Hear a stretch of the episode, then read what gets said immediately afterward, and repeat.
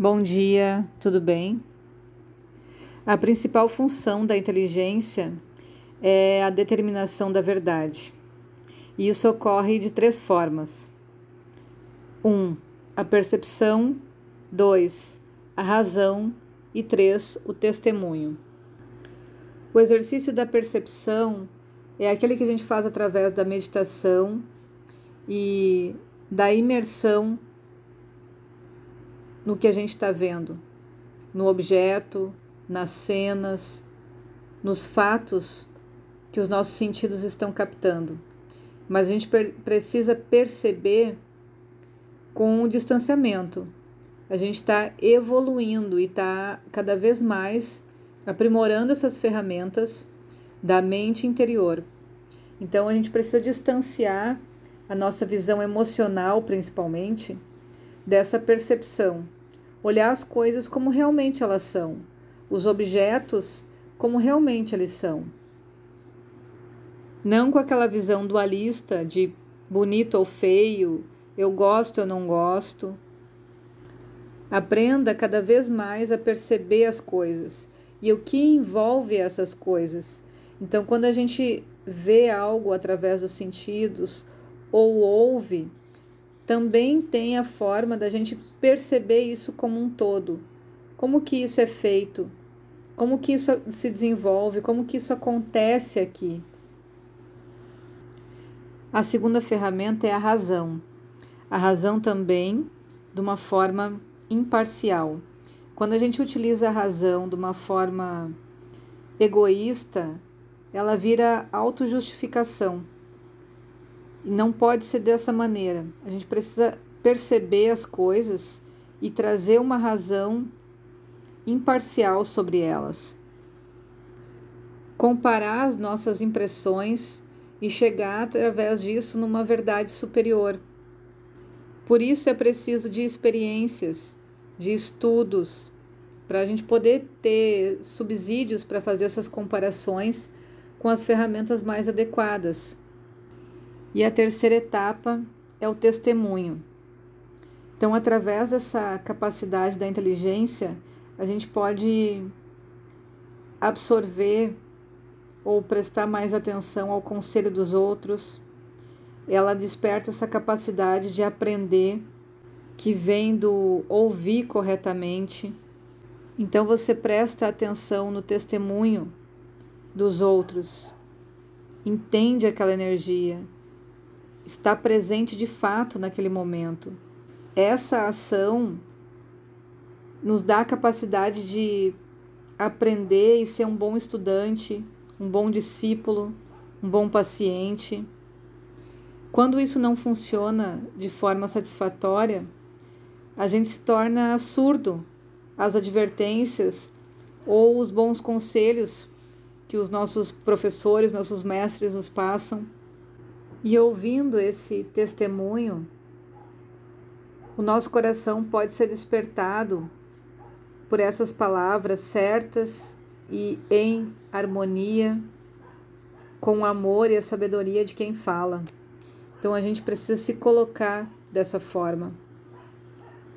E para que isso aconteça, a gente precisa estar com o coração e a mente dispostos a acolher a verdade interior. Essas são as três principais funções da inteligência: a percepção, a razão e o testemunho. Então, são três chaves muito importantes para quem quer trilhar esse caminho. Tem mais duas outras funções que a gente pode falar, que é a vigília e o samadhi. Então, a inteligência rege o estado de vigília, em que a gente consegue fazer essa percepção clara. E o nosso grau de vigília é a medida do modo como desenvolvemos a nossa inteligência. Eu chamo essa vigília de meditação constante, meditação de 24 horas, porque o estado de vigília não é só estar acordado, você precisa estar atento ao que está acontecendo o tempo todo à tua volta e no teu corpo. o que está acontecendo de uma forma concreta e de uma forma abstrata. Então, isso é o que nos presenteia o momento presente. Estar consciente do que está acontecendo é um processo de vigília. E a gente pode fazer isso, inclusive, nos sonhos.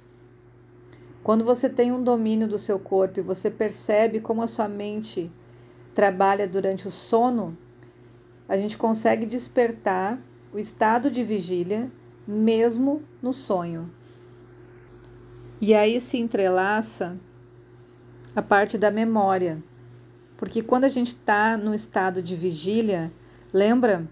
É uma das formas da gente selecionar e gravar o que a gente escolheu na nossa mente interior, no nosso chita, no nosso coração. Então, você estando presente facilita muito para você decidir o que você leva para dentro ou o que você não leva. Dessa forma, a gente vai construindo um cômodo de memórias. De memórias que já foram pré-selecionadas antes de entrar e que vão ser realmente úteis para quando a gente precisar usar elas. Então, quando a gente está desenvolvendo, aprendendo um conhecimento, essas memórias elas complementam esse conhecimento, fazendo com que a gente desperte então a vontade como se fosse um clique. Ah, entendi. E aí você exercita a vontade e executa isso como prática do seu dia a dia, através do conhecimento que você trouxe. E essa memória, ela pode ser pré-selecionada então no sonho também. Quando a gente tem um sono tranquilo, um sono leve e satisfatório para a saúde, a gente consegue trabalhar melhor nesse sonho selecionar dali também o que a gente precisa e utilizar dessa forma como aquisição de memória também para utilizar em outros momentos.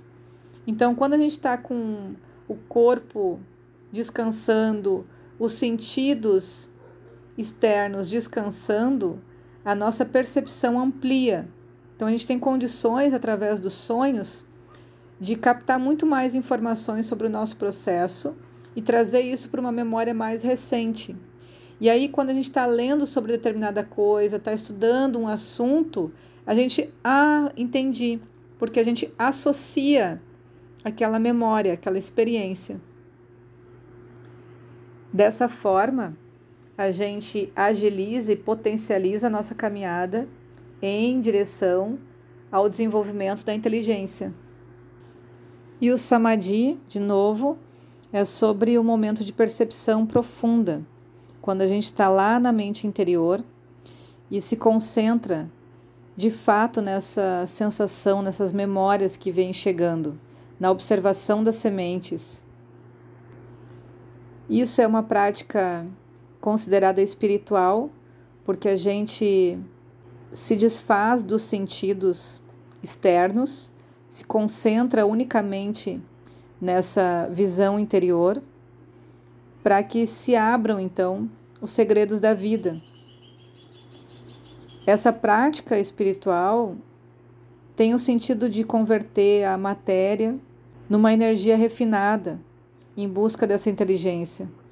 É uma mão de duas vias, porque a inteligência ilumina essa consciência, essa mente interior mais profunda, e por sua vez lhe oferece espaço e profundidade à mente interior para que essa inteligência se exercite, tenha lugar para praticar o que aprende. Essa inteligência que facilita o samadhi e nos mergulha na nossa mente interior de uma forma com que fiquemos alerta para observar o que a gente capta dali. E para a gente desenvolver essa inteligência, a gente tem que colocar o intelecto a serviço dessa percepção. Ou seja, o que você estudou, o que você leu, aprendeu com seus mestres, quando você for lá dentro da mente interior, você vai poder praticar isso. Aí a gente vai perceber a diferença entre o conhecimento superior e o inferior o que é voltado ao desenvolvimento da consciência e o que é voltado para as coisas exteriores. E não tem nada de errado com o intelecto, mas a gente precisa deixar ele no lugar dele. Precisamos de um intelecto lúcido para lidar com as realidades do dia a dia, como dirigir um carro, o trabalho, as coisas do dia a dia. E saber desenvolver paralelo a isso essa mente abstrata. Por isso que é tão benéfico a prática da leitura. Devagarinho a gente vai desenrolando essa mente. E sempre nos atendimentos eu dou sugestões de livro de autoconhecimento de acordo com o processo de cada um, justamente para isso, para começar a exercitar agora a mente abstrata. E é isso que vai acabar trazendo autonomia para cada um dentro dos tratamentos de Ayurveda. Porque além de você estar tá fazendo uma reeducação para o seu corpo, você está aprendendo a desenvolver a mente abstrata para entender quais foram as causas que te levaram à doença. Você acaba se apropriando da tua vida e sendo responsável por ela, ou seja, tendo então autonomia para desenvolver suas próprias curas. Colocar a nossa inteligência em harmonia com a inteligência cósmica para que a nossa vida, o nosso comportamento tenha sintonia com essa natureza maior. Um bom dia para todo mundo.